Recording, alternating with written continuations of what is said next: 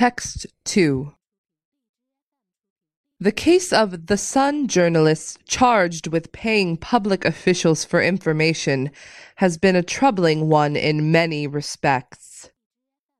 It is good that they were acquitted last week, but the prosecution leaves many difficult questions for News Corp, the ultimate owner of The Sun.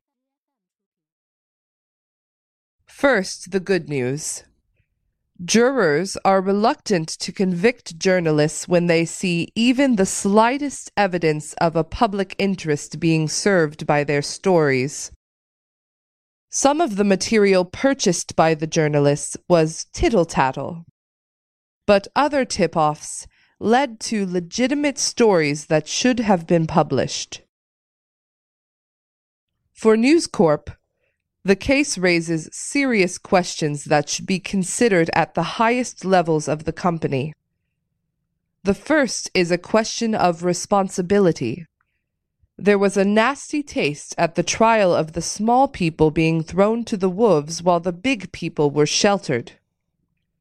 It was no secret that the Sun paid public officials, including police officers, the cash payments were signed off and known about by the senior executives. And yet, at the end of the day, it was the foot soldiers who were sent for trial while the officer class watched from afar. This leads to a second, even more troubling aspect of the company's behavior. For years, it denied knowledge of and obstructed all attempts to discover evidence of industrial scale phone hacking within another newspaper in its stable, the News of the World.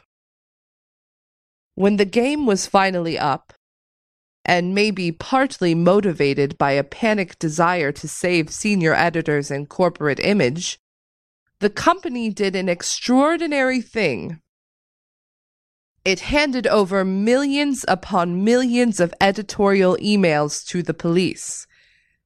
This was done, without the consent or knowledge of the reporters, by a company that had sanctioned the payments in the first place. The final troubling question is this. While we welcome the acquittal of the journalists, there are a number of public officials who have served or are serving jail sentences as a result of News Corp's behavior. We have limited sympathy for them.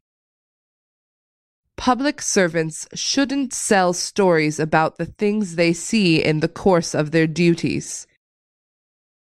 No one welcomes the thought of their nurse or police selling personal information to the press.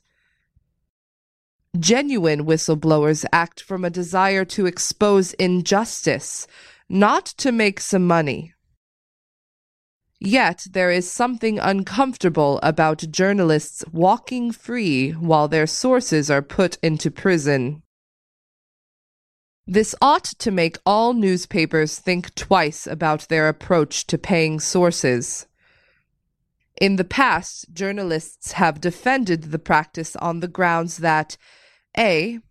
Everyone's always done it. B. There's a market in information just like anything else. But the recent cases involving Sun journalists show the dangers. The relationship between source and reporter is complicated enough without adding the element of moral compromise which is introduced by handing over money. If payment is involved, it is strongly arguable that this should be declared at the time of publication.